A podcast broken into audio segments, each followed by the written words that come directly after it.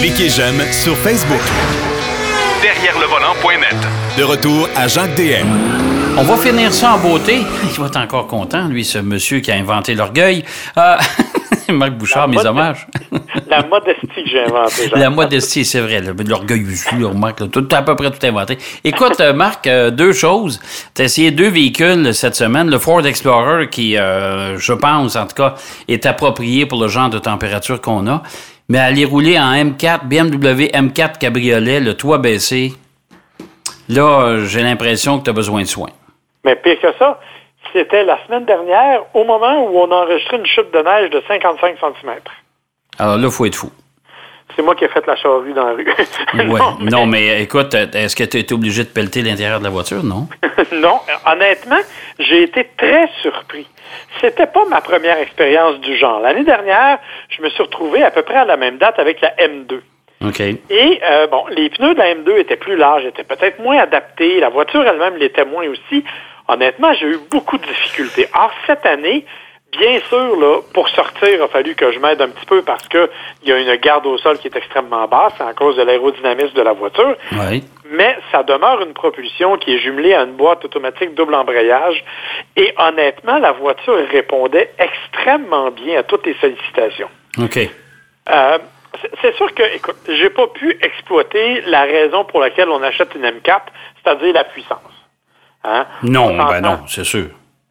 C'est un, un 6 cylindres, 3 litres, 444 chevaux, Oui. quand même, euh, et euh, 406 livres-pieds de couple. C'est c'est assez fou comme voiture. là. Ça se, ça se déménage pas mal. C'est très agréable. Sauf que, comme je t'ai dit, moi, ce que j'ai apprécié de cette voiture-là, bon, d'une part, l'autre élément dont il faut parler, c'est que c'est la dernière année de la M4 comme on la connaît. Oui. Oui, je sais qu'il y a des changements importants qui s'en viennent. Alors, normalement, on devrait donc changer la plateforme, euh, arriver avec quelque chose d'un peu plus rigide et tout ça. Mais comme je t'ai dit, comme moi, j'ai pas eu l'occasion de la pousser vraiment dans ces derniers retranchements, du moins en termes de puissance, euh, ben, j'ai pas pu vraiment constater cette différence-là. Ce que j'ai cependant pu voir, c'est à quel point la voiture se comporte bien, à quel point elle est bien équilibrée, à quel point même quand tu freines fort, il n'y a pas de transfert de poids massif. Euh, bien sûr, j'avais aussi toutes les options de ce qu'on appelle le groupe Prestige, là, qui Ouais. réunit bon, euh, les suspensions et tout ce qui vient avec. Là. Bon, ça vaut la modique somme de 26 000 cette option-là. J'espère que c'est efficace. C'est extrêmement efficace. Parce que- Et j'avais, j'avais un groupe d'options de 3 000 en plus. Bref, Bon. j'avais 29 000 d'options sur la voiture. OK. C'est- ce qui est complètement fou parce qu'elle vaut déjà 90 000 Et monsieur, quand on pense que c'est une, euh, une série 4, hein? Oui, oui, c'est une série 4, c'est un, un petit coupé et et t'as pas envie d'asseoir personne en arrière, à moins de le détester cordialement. Euh, il n'y a pas de place, c'est pas confortable, c'est pas du tout fait pour ça. Mais comme je te dis, en revanche, c'est une voiture dont la conduite est absolument charmante. Je me suis amusé comme un fou. C'est vrai qu'il fallait être prudent parce que c'est une propulsion. Et même quand la neige est partie, parce qu'à un moment donné, on a fini par déblayer les rues et l'autoroute, euh, moi, je suis parti avec la voiture et je demeure pas très loin de l'autoroute, à peu près un kilomètre de l'autoroute. Donc, quand je suis parti avec la voiture, les pneus n'ont pas eu le temps de réchauffer. Quand je suis arrivé pour prendre la bretelle d'autoroute et embarquer sur l'autoroute, Oui, il y a devant moi quelqu'un qui, au lieu d'accélérer, a décidé de freiner OK. et qui est reparti. Donc, moi, j'ai dû accélérer plus rapidement pour entrer sur l'autoroute, parce que là, il y a des voitures qui s'en venaient, puis j'étais coincé entre les deux. Euh, mes pneus étaient froids. La voiture a décidé qu'elle rentrait, mais de côté sur l'autoroute. OK. OK, c'est bon, ça, c'est. Oui, c'est. Quand tu regardes la facture, hein, tu, tu vois passer tes, euh, ton fonds de pension, tes REER, tu sais, hein, c'est. C'est le fun, oui. Alors, évidemment, bon, j'ai bon, j'ai pu ramener facilement parce que, comme je te dis, c'est une voiture qui se maîtrise aisément, mais c'est vraiment une voiture qui est délicate à conduire, surtout en hiver. Une voiture là, qu'il faut vraiment conduire du bout des doigts, euh, avec beaucoup, beaucoup de délicatesse dans le pied pour être en mesure de, de mieux contrôler. C'est sûr que bon, boîte double embrayage qui est d'une rapidité, mon cher, absolument incroyable. Euh, Bien sûr, on peut la mettre en mode manuel. J'aurais peut-être apprécié une vraie M4 manuelle.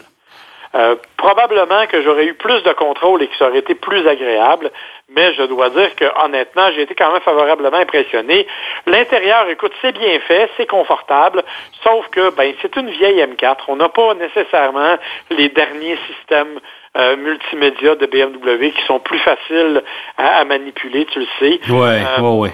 Hmm. On, a l'ancienne génération, on aimerait ça avoir un peu plus de, de raffinement, euh, surtout que quand même, même si c'est une voiture un peu vieillissante, elle est, elle est pas donnée. Euh, mais bon, dans l'ensemble, je dois te dire que je me suis amusé comme un fou. Est-ce que je ferais ça tout l'hiver? Certainement pas je finirais par être beaucoup trop nerveux, mais, mais c'est une voiture avec laquelle j'ai vraiment eu beaucoup, beaucoup de plaisir les quelques jours où je l'ai conduit. Bon, écoute, c'est sûr que c'est pas une voiture nécessairement adaptée pour la saison hivernale. On s'entend là-dessus. C'est un cabriolet, c'est une voiture d'été, c'est une voiture pour, euh, pour rouler un peu plus. Euh, on s'entend que la conduite est tellement directe qu'une BMW, ça, ça se sent, ça se, c'est facile à distinguer par rapport à n'importe quelle autre marque de voiture. D'ailleurs, c'est, ça a été longtemps et c'est encore aujourd'hui l'une des voitures références justement pour euh, euh l'agrément de conduite, si on veut. Euh, Puis on pourrait aller à la limite de pilotage, surtout avec une M4. Mais euh, même si c'est d'ancienne génération, moi je te dirais que c'est ça pardonne tout parce que la voiture est tellement le fun à conduire. Oui, effectivement. c'est vraiment euh, c'est vraiment quelque chose d'assez différent. on est vraiment là, dans quelque chose qui se maîtrise aisément. C'est assez incroyable. Je t'ai pas parlé du toit ouvrant. Euh, c'est évidemment un toit rigide, hein, donc euh, ça, a l'air d'un coupé traditionnel. et je, je, me suis amusé un petit peu parce que, euh, euh, bon, je suis avec ma belle-mère, je suis un bon gendre. Ma belle-mère avait un rendez-vous médical, alors j'ai amené ma belle-mère et euh, j'ai enlevé le toit. et on a effectivement... Tu l'aimes pas, ta belle-mère, hein, c'est ça, là? Le toit. Non, c'est pas vrai. C'était très confortable parce qu'il y, a y a ce qu'ils appelle le petit air scarf. Là. Non, non, mais je comprends, mais c'est peut-être confortable, mais tu as, dû passer pour une espèce de, de durlu-berlu, là, quand même. Tu roulé en cabriolet pendant une tempête de neige. Là. Oui, j'avoue que les, ben? gens me regardaient avec un drôle d'air. Ben, mais honnêtement, je voulais aussi tester pour voir. Je sais qu'on n'est pas supposé faire ça en hiver, mais je, voulais voir si le mécanisme fonctionnait bien. Alors, ça va très bien. Là, j'ai pas eu de problème majeur. mais oui, j'ai passé un peu pour un fou.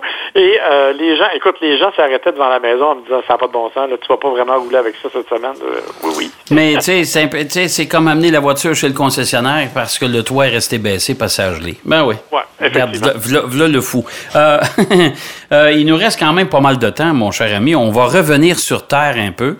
Euh, on va revenir dans la logique des choses. Ford Explorer que tu as laissé, un véhicule que je vais avoir bientôt, euh, un véhicule que je trouve particulièrement joli. Ah, écoute, je trouve qu'ils ont tellement bien réussi tout ce qu'il y a à faire sur un véhicule de cette nature-là.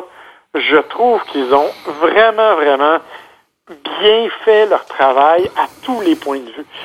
C'est d'abord, il faut le dire, le, nouvel Explorer a été complètement remanié. Ah ça n'a plus rien de commun avec l'ancienne génération, même si l'ancienne génération était loin d'être un mauvais véhicule.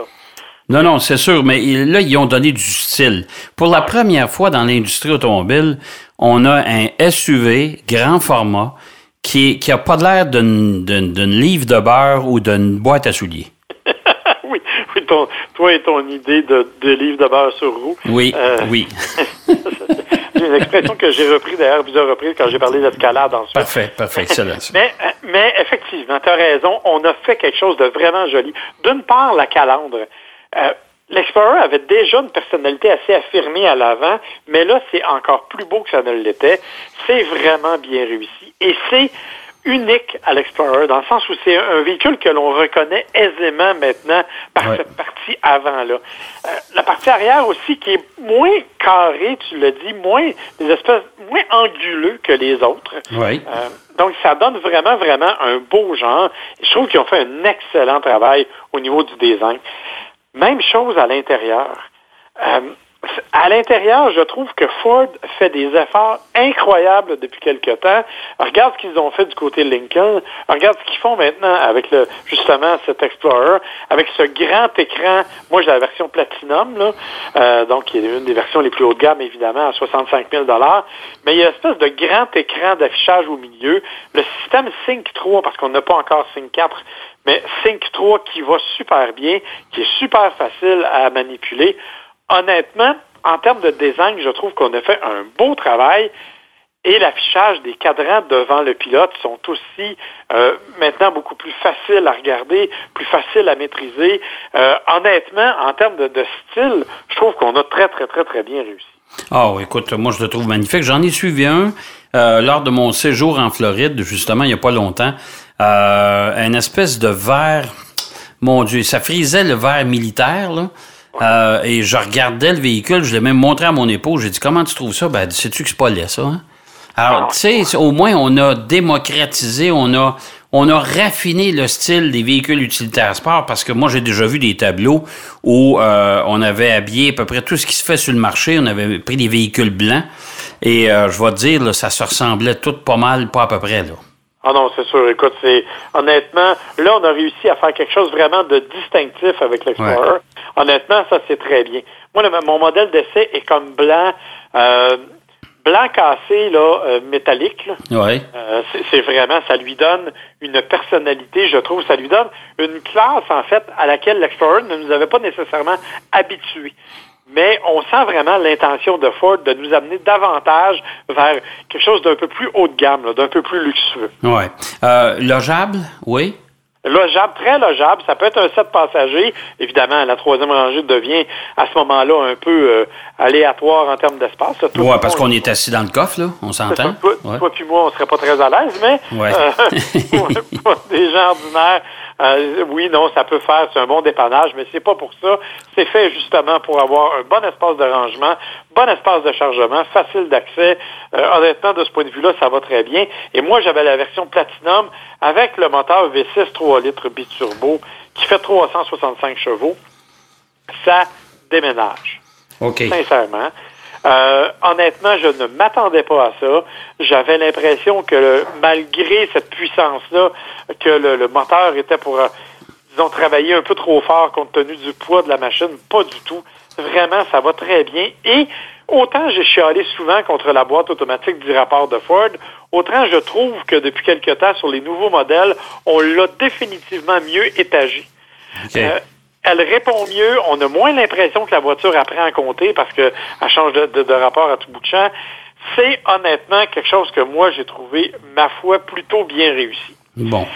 Et autre élément dont il faut parler, bien sûr, c'est le rouage intégral. Ça, ça va, là.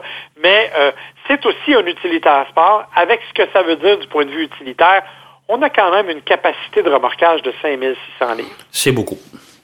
C'est pas mal pour un véhicule de cette nature-là. Ouais. Ouais. Donc, on en a fait quelque chose de polyvalent. Tu sais, c'est pas euh, souvent là, on va nous faire des beaux gros véhicules comme ça, mais sans les capacités. Donc, ça devient un véhicule qui est un beau véhicule familial, mais qui n'est pas nécessairement le côté pratique du VUS. Alors que là, on a quelque chose de polyvalent, puis quelque chose qu'on a gardé malgré tout homogène. Le style est beau, ça va bien, ça se comporte bien, et c'est homogène. C'est un peu gourmand, par exemple. Je suis obligé de te le dire. Okay. Euh, moi, j'ai fait l'aller-retour entre Montréal et Québec. Et le mieux que j'ai pu obtenir de moyenne de consommation, c'est 12,3 litres au 100. Ouais, mais c'est pas petit quand même, là. C'est pas petit, mais je suis sur autoroute seulement. ouais, on aurait apprécié un 10 litres au 100, ça aurait fait le job, euh, ça aurait été agréable. Ouais. Exactement. Tout à fait.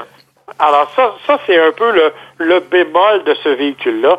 Mais dans l'ensemble, honnêtement, je l'ai beaucoup aimé. Et ce qui est intéressant aussi, c'est qu'il y a toutes sortes d'autres versions. Hein. Tu as une version ouais. ST qui est une version, euh, disons, plus euh, un peu plus vitaminée, là, euh, avec 400 chevaux, même moteur V6 3 litres, mais 400 chevaux. Donc ça, c'est pas c'est pas vilain pour ceux qui en ont envie. Et il y a une version hybride. Oui. On parlait d'économie de carburant. Il y a une version hybride qui fait à peu près 300 chevaux, vite fait, là, qui a un moteur V6, encore une fois, jumelé à un petit moteur électrique. Donc, ça permet, encore une fois, d'avoir l'économie, mais tu maintiens, bien sûr, le style et les capacités du véhicule. Alors, honnêtement, pour moi, l'Explorer, cette année, c'est, c'est de loin un, un, un beau coup de maître. Il y a cinq versions. Dans les cinq cas, c'est un, véhicule qui a été bien réalisé, bien conçu et bien pensé. Bon, ben écoute, une, une note de 9 sur 10 pour parce que nul il n'y a aucun véhicule qui est parfait, mais euh, on peut on peut aller jusque-là parce que moi je le trouve magnifique, tu as tout à fait raison. Hey, merci mon cher Marc. Ça me fait plaisir, mon cher. Je te souhaite une belle semaine, puis on se reparle la semaine prochaine. Avec plaisir. Bye bye. OK, bye bye. Marc Bouchard qui nous parlait de son essai de la BMW M4 cabriolet. Ça, c'est quand même particulier, c'est ça l'hiver. Mais euh, il nous a aussi euh, donné l'opportunité d'essayer. Il nous a euh, donné ses impressions sur le Ford Explorer 2020, un véhicule hyper intéressant. Un petit peu, juste deux, trois petites nouvelles rapidement avant de vous quitter. chez Porsche, on envisage déjà de remplacer, de, de, de, de revenir avec une remplaçante à la Porsche 914. Ben, vous vous souvenez de cette voiture-là, qui était la voiture d'entrée de gamme du constructeur allemand à l'époque, euh, qui était vendue conjointement par Volkswagen puis par Porsche. Alors, moteur 6 cylindres dans la version Porsche, moteur Volkswagen 4 cylindres dans la version Volkswagen. Euh, ben, on pense la faire surtout, et ça, on se sert de cet argument-là, c'est que il est fort possible que la 718, c'est-à-dire la fameuse Caïman qui va probablement tirer sa révérence, mais la fameuse Boxster, euh, devienne entièrement électrique. Alors, ce serait, euh, on remplacerait tout ça par une remplaçante à la 914. Est-ce qu'elle va porter le même nom? Ben, ça c'est un autre paire de manches. Ça, je pense qu'il est un peu tôt pour euh, en apprendre là-dessus. Audi R8 aussi, on sait que Audi devait abandonner sa, son, sa voiture exotique la fameuse R8, ben là, il y a des rumeurs qui circulent que la voiture reviendrait pour une troisième génération, mais avec une motorisation hybride. Euh, et euh, la Supra, vous savez, qui avait fait tant de bruit, euh, qui est un peu la version Toyota de la BMW Z4, eh ben, on parle d'un moteur 4 cylindres, ça va arriver quelque part cet été. oui, puis on va augmenter la puissance du 6 cylindres de 47 chevaux pour les distinguer un peu plus. On n'a toujours pas de prix, on ne sait rien de ça, mais chose certaine, il y, il y aura une Supra avec moteur 4 cylindres qui va débarquer. Voilà, c'est déjà ce qui complète notre émission de cette semaine. J'espère que ça vous a plu. Encore une fois, je vous le répète, comme je vous l'ai dit en début d'émission, soyez prudents, gardez-vous une bonne distance avec euh, les automobilistes qui vous précèdent, c'est important. Il y a encore un carambolage dans la région de Montréal avec une visibilité qui a tombé nulle d'un coup sec, mais comme les gens roulaient quand même possiblement très près les uns les autres, ben ça a provoqué ce, euh, gros accident. Alors soyez prudents, puis moi je vous donne rendez-vous bien sûr, même heure, même poste la semaine prochaine pour une autre émission de Derrière le volant. Allez, bonne route. Derrière le volant.